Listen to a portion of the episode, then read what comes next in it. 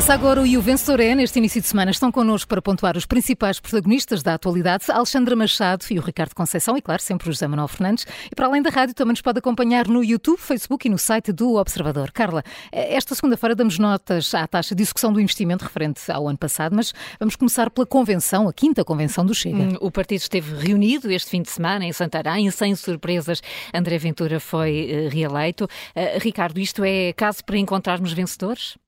Sim, penso que sim. sim. O uh, André Ventura sai vencedor deste, deste quinta, quinta convenção uh, do Chega, que até decorreu de uma forma tranquila. Uh, o partido dá mostras de, de estar mais sóbrio, mais profissional a convenção do Chega até acabou à hora, à hora prevista e um, André Ventura... Isso é uma referência à convenção do fim de semana anterior? É sim, porque as, as más experiências anteriores eram com o Chega, que, que as, convenções eram muito confusas muito e, caóticas, nunca, e nunca cumpriam horários. E agora esta até, até cumpriu também.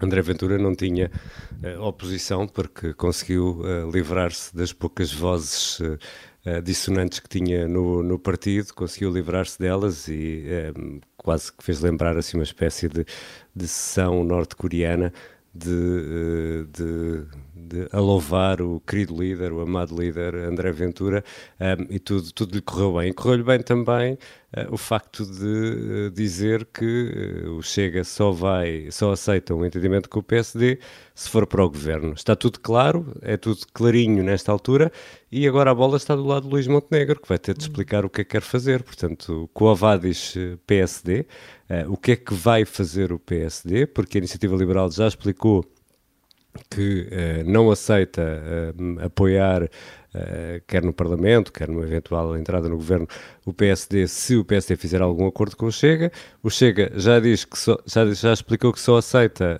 se integrar o governo. O PSD é que ainda não disse nada.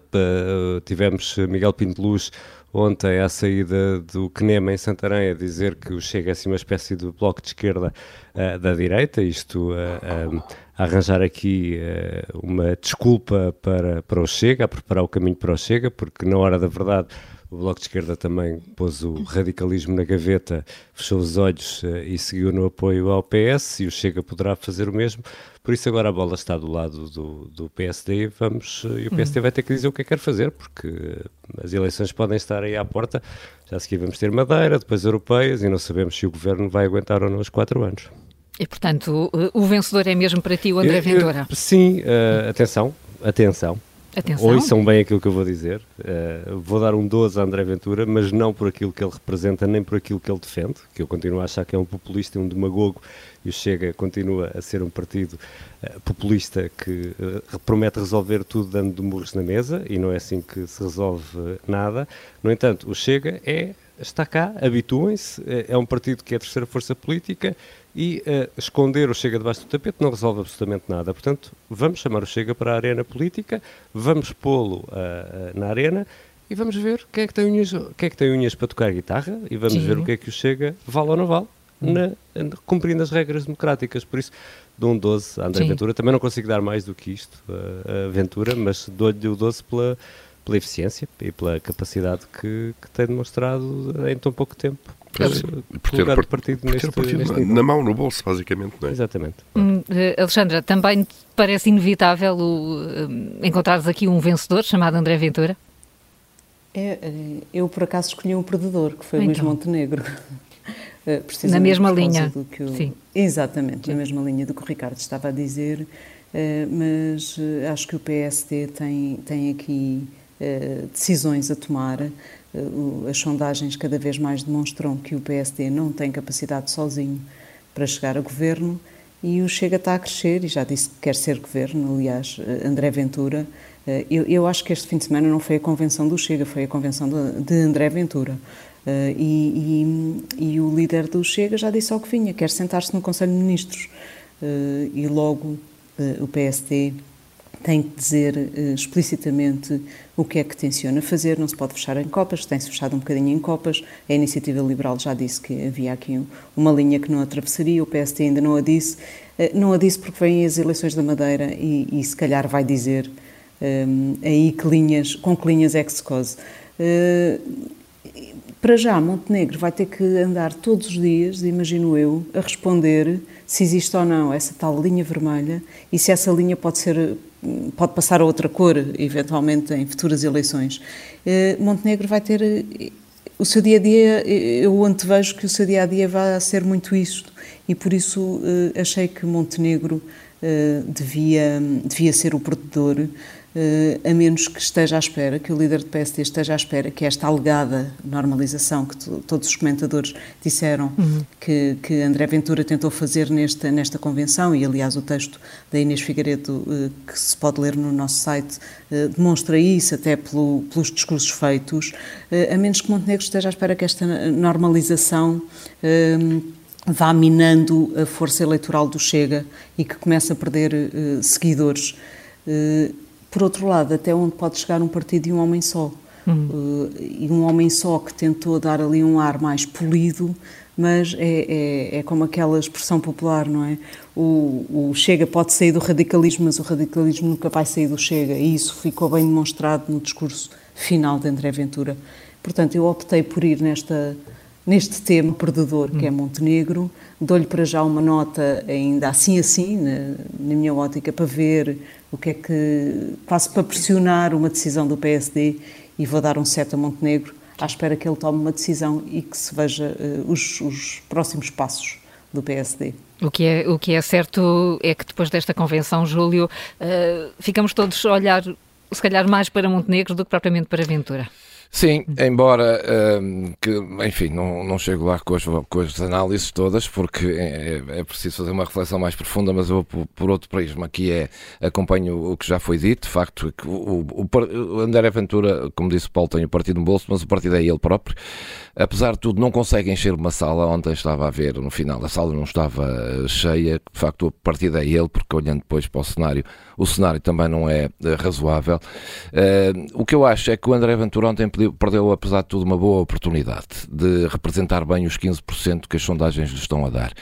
Porque uma das coisas que andavam a dizer nos últimos dias, muitos comentadores, é que, na verdade, André Ventura tinha, de alguma forma, uh, é ele basicamente que está a fazer oposição ao governo e, de alguma forma, tinha mudado um bocado o discurso. Ou seja, estava com um discurso mais político, menos agressivo, menos radical e mais de oposição. Uhum. E por isso, provavelmente, as sondagens uh, estão-lhe a dar agora outros números, uh, porque, na verdade, ele nos últimos uh, dois meses, aproveitando todos estes escândalos e casos e casinhos que tem assolado o governo, tem aproveitado melhor isso do que todos os outros partidos da oposição. Acontece que ele, no discurso de ontem, perdeu essa oportunidade. Ou seja, o discurso de ontem é um discurso demasiado violento, demasiado radical, com partidos lá representados. André Ventura, que vinha numa linha, segundo os comentadores Sintomática a forma como os partidos uh, depois reagiram, depois uh, demarcar, demarcar daquilo, na verdade, quem está ali depois sente-se incomodado, mesmo para quem está a ver, ou seja, eu pensei que isto já não. Há muita gente que diz isto já não vai lá com o politicamente correto, com os discursos muito macios, etc. Mas a verdade é que nos últimos tempos tinha ouvido comentadores a dizerem que o André Ventura tinha de alguma maneira mudado um bocadinho o seu estilo. Portanto, um, um homem mais de política, mais de, de, oposição, e o discurso de ontem é o regresso à origem do Chega.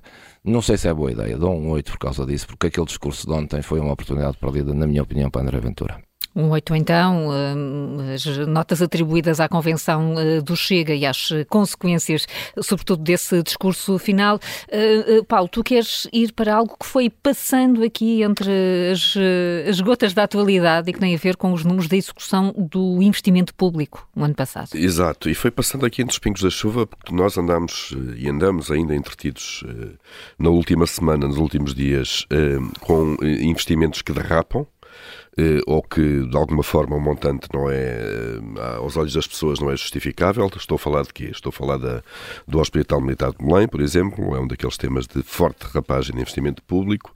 Estou a falar também da, da, da polémica sobre o altar-palco uh, para, para a Jornada Mundial da Juventude e escapou-nos com, estes, com estes casos concretos aquilo que é o balanço, o primeiro balanço da execução orçamental do ano passado, que foi divulgado no final da semana passada e que nos mostra mostra, mostra-nos antes de mais que uh, o, o, Estado fechou o ano passado um, com, com níveis eh, de déficit que vão ficar muito provavelmente abaixo daquilo que estava estipulado e mesmo daquilo que uh, da nova meta do, do, do, do que o Primeiro-Ministro tinha apontado, 1,5%. Mas, sobretudo, que a taxa de execução do investimento, e quando falamos de investimento, falamos que Falamos em compra de equipamentos, falamos em, em obra feita, uh, falamos de renovação de escolas, eventualmente, de hospitais. Um, e a taxa de execução do investimento foi a mais baixa desde 2012. 2012 foi o primeiro ano integralmente com Troika em Portugal. Daquilo que o Governo inscreveu no Orçamento de 2022, eh, em cada 4 euros, um ficou por uh, executar. Portanto, a taxa, a taxa de execução ficou uh, 26,8% abaixo do, do orçamentado em 2022. Bom, uh, e não adianta vir cá falar da guerra ou da pandemia ou do que quer que seja, porque este foi o orçamento feito já por, por este governo, depois de tomado posse, que foi aprovado, se não erro, em maio.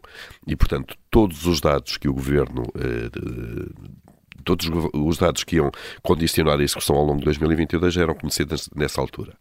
Um, a que é que isto se deve? Deve-se à fraca execução uh, do, do, PRR, obviamente, mas eu queria olhar aqui em concreto para um uh, setor em particular, o Serviço Nacional de Saúde. E vamos olhar para os números do investimento anunciado para o SNS. Uh, Discute-se SNS há vários anos, por causa da degradação do, do setor, e o Governo diz vamos eh, fazer um investimento recorde este ano de 555 milhões de euros no, no, no, SNS. 555 milhões de euros, o executado foram 230 milhões. Ou seja, menos de metade. Só foi executado 40% do investimento previsto e orçamentado para o Serviço Nacional de Saúde. E, portanto, é mais uma paixão, a saúde, já Sim. foi antes a educação. As paixões dão sempre num grande Portanto, platonismo. Dinheiro orçamentado. Está no estava, orçamento, tem está, cabimento. Estava destinado as contas não vão derrapar, antes pelo contrário, vamos ter, por causa do efeito da inflação, uma receita orçamental e fiscal muito acima daquilo que era previsto, portanto, não é por falta de dinheiro, então é o quê? É absoluta incapacidade de execução do Estado, isto é, o Estado neste momento não se consegue organizar para, de forma atempada e de forma planeada, pensar naquilo que são as prioridades de investimento, lançar os procedimentos e executar, eh, fazer a obra, basicamente uma grande falta de liderança, uma grande falta de responsabilização também quando estas coisas vão, vão derrapando. Eh, se olharmos para a ferrovia é a mesma coisa, se olharmos para a educação é a mesma coisa. O Estado não conseguiu sequer comprar em prazo útil os computadores para as, para as escolas. E, portanto, há aqui uma, uma, um desleixo muito grande e uma absoluta falta de capacidade de concretização do Estado. Isto não tem a ver com falta de dinheiro. O, o dinheiro existe, estava no orçamento. A execução vai ser acima do, da, daquilo que estava previsto. Portanto, é basicamente ninguém. Ninguém quer saber está-se toda a gente nas tintas, basicamente.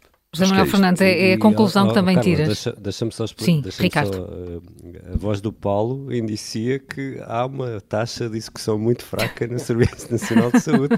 Porque, Eu não consegui uh, tratar disto fim de semana. Exatamente, exatamente.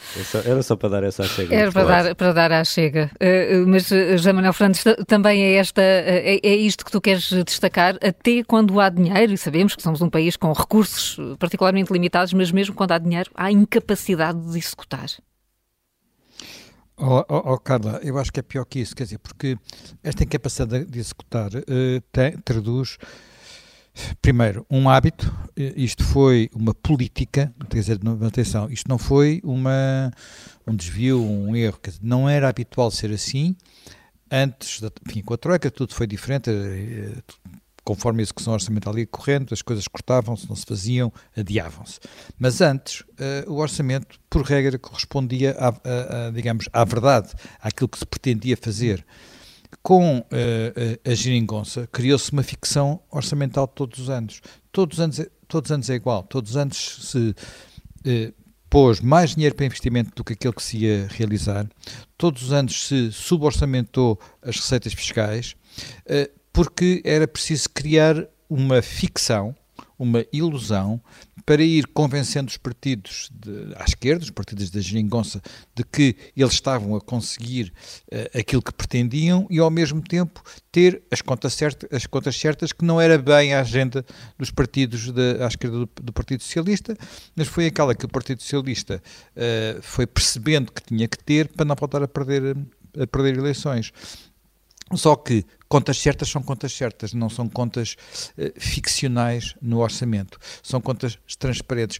Repara, o orçamento é o único momento em que a Assembleia da República tem algum poder sobre aquilo, verdadeiro poder sobre aquilo que vai ser uh, o destino do país. Porque a aprovação de leis, quer dizer, nós temos quantas leis em Portugal são aprovadas, nós aprovamos imensas leis que depois não têm, não servem para nada, ou servem para muito pouco, ou estão à espera da regulamentação, ou, ou, ou é diarreia legislativa, o que tu quiseres. Agora, o orçamento não, o orçamento imediatamente tem, tem impacto na forma como, como, eh, como o país funciona. Aliás, o veterano destas coisas, um, talvez o, papa destes assuntos, que era o Almeida Santos, não é? que foi ministro de não sei quantas pastas durante muito tempo, enfim, agora já foi ultrapassado por outros, ele costumava dizer que o orçamento era o único momento em que realmente o trabalho da Assembleia era, era, era relevante.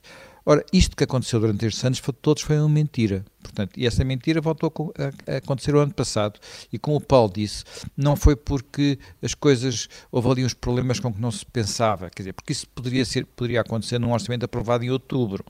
Num orçamento aprovado em maio, já com vários anos, vários meses, perdão, de execução orçamental, já com uma, uma claridade sobre aquilo que ia ser o resto do ano, porque a guerra já tinha começado, porque a inflação já tinha disparado, tudo aquilo foi, uh, no mínimo, mentiroso, uh, enganador, vá lá para não chamar mentiroso.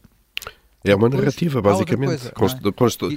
O orçamento está transformado numa narrativa política. Não interessa Exatamente. se aquilo é verdade, se é, é mentira, põe-se para lá o número. É uma narrativa política. E depois, há algo que aqui é, é talvez seja a parte mais preocupante disto tudo, é que boa parte deste atraso, deste não investimento, são atrasos na execução do PRR.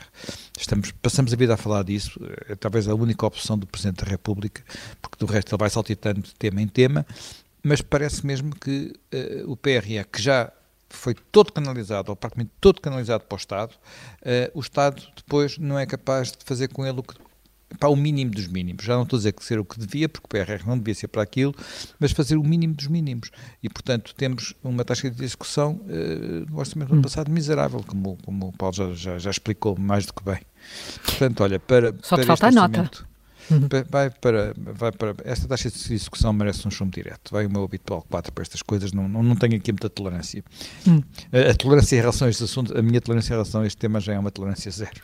tolerância zero, chumbo direto para, para a taxa de execução com o 4 do José Manuel Fernandes. Uh, Paulo, uh, que nota é que dás? Eu acompanho o 4 do, do José Manuel Fernandes, sobretudo para esta prática, que já não, já não engana ninguém. Num ano ou dois, vá lá. Agora, isto vai aqui, já sete, sete anos consecutivos, isto já é tão, é tão mau, tão mau, esta, esta prática de enganar as pessoas, pondo lá, vamos investir, agora a prioridade é a educação, é a saúde, ou não sei o quê, meter lá um número.